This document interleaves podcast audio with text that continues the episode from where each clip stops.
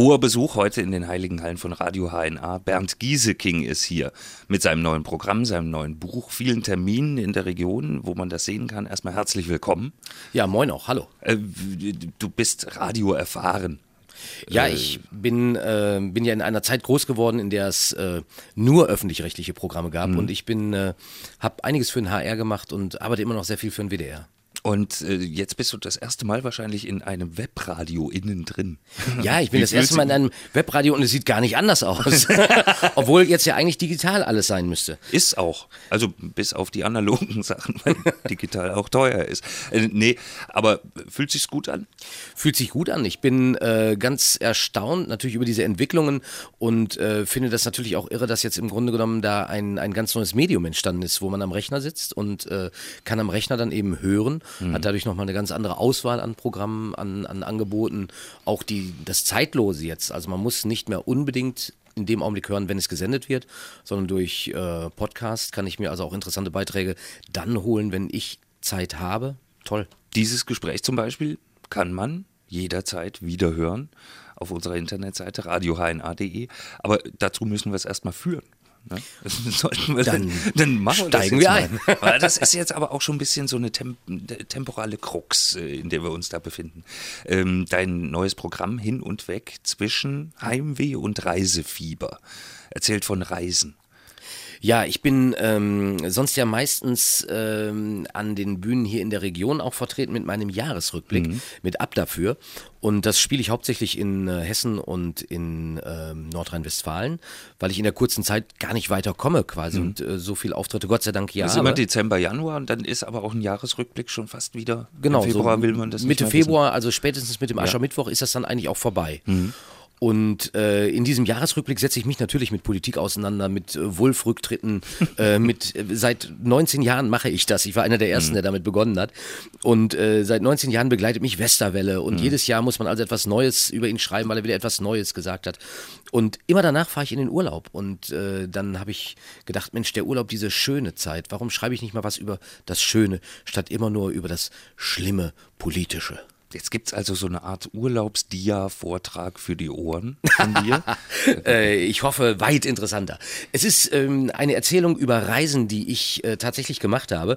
Ähm, in der ganzen Welt. Auf der einen Seite natürlich einfach äh, bis zum Steinhuder Meer mhm. und äh, auf der anderen Seite aber eben auch bis nach Asien. Ich bin bis in die Arktis gekommen, weil mich dort bestimmte Dinge interessiert haben.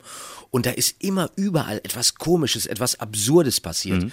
Ich habe in der Arktis einen Prospekt gefunden, der hieß Safety in Polar Bear Country, Sicherheit im Polarbärenland. Und da steht dann eben drin, wenn Sie auf einen Polarbären stoßen und er hat Sie gewittert, dann bewegen Sie die Arme über dem Kopf und reden Sie leise. Mit der Begründung, das ist sehr Robben untypisch. Aha. Und es heißt dort am Ende, if the polar bear attacks you, fight back. An, andere Dinge wie, sind natürlich. Wie kommt man in die Arktis?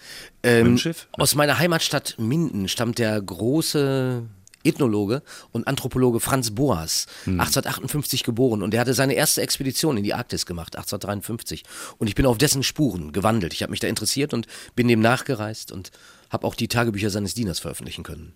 Also scheint spannend zu werden, aber wir erwarten von Bernd Gieseking auch ein paar Schenkelklopfer. Sind die dabei? Ja, unbedingt. Das ist ja so grotesk. Ich bin in Asien gewesen, habe tolle Dinge erlebt, weil äh, ich habe, äh, das sei den Hörern jetzt gesagt, die mich noch nie gesehen haben, ähm, mein Haupthaar ist früh von mir gegangen und ich bin etwas rundlich. Und in Asien, die Asiaten haben schwarzes, volles Haar, bis wirklich ins hohe Alter. Mhm. Jemand mit Glatze ist für die so ein Weltwunder. Ich bin angestarrt worden.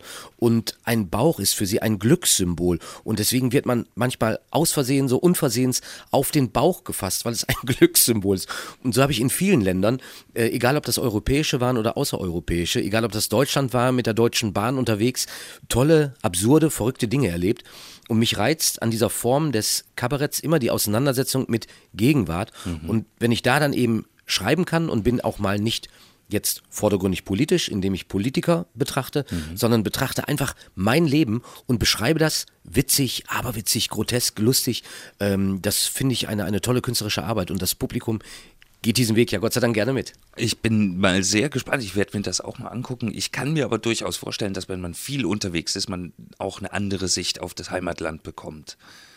Ähm, ich glaube, meine Sicht ist insgesamt ähm, natürlich eine, die sich im Land und, und außerhalb des Landes dann gar nicht unterscheidet. Ich habe einfach einen Blick für die grotesken Situationen. Mhm.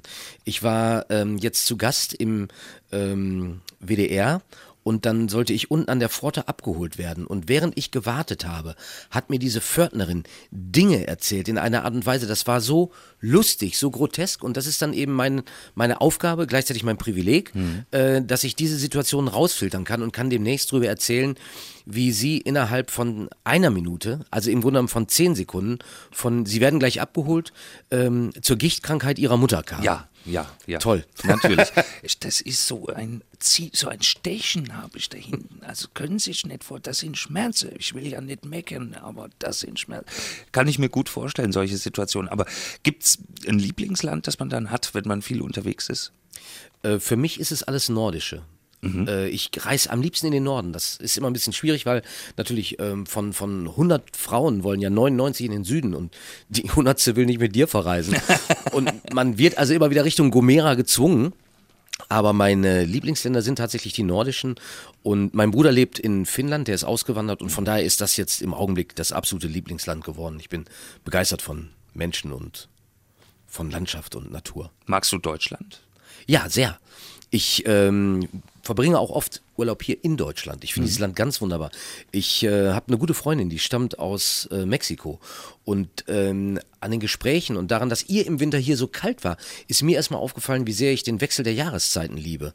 Mhm. Also ich mag jede Jahreszeit. Ich war früher Ruderer, ich habe dann Zimmermann gelernt, habe also immer ganz viel Zeit auch draußen verbracht, mhm. an der Luft, auf dem Wasser, in der Natur ähm, und dann eben tatsächlich auf den Baustellen.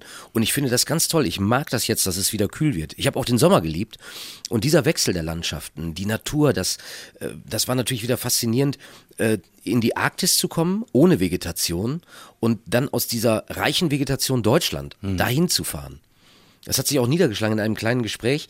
Ähm, dann stand ein Inuk neben mir. Man sagt zu den Inuit, Inuk ist einer, Inuk, Doppel-U, zwei, Inuit mehr als zwei. Ah, okay. Und er sagte dann, uh, You're from Germany, you have trees there, huh? also ob wir Bäume hätten. Und ich sage, ja, haben wir. Und er hat gesagt, I hate trees. und dann habe ich gesagt, wieso hast du Bäume? Und dann hat er gesagt, I have a tree phobie. und mit diesem Witz begegnen einem die Inuit. Das war ganz toll. Und äh, das ist natürlich auch schön, an diesen Stellen sich das klar zu machen, dass also in dieser arktischen Region zum Beispiel alles Holz früher reines Schwemmholz war, mhm. weil es nur noch Pflanzen gibt, die maximal knöchelhoch wachsen. Das äh, klingt nach einem sauspannenden Abend, den man da erleben kann. Wir werden gleich mal drüber reden, wo der ist, wann der ist, was man da erleben kann. Und wir sprechen gleich noch über dein neues Buch.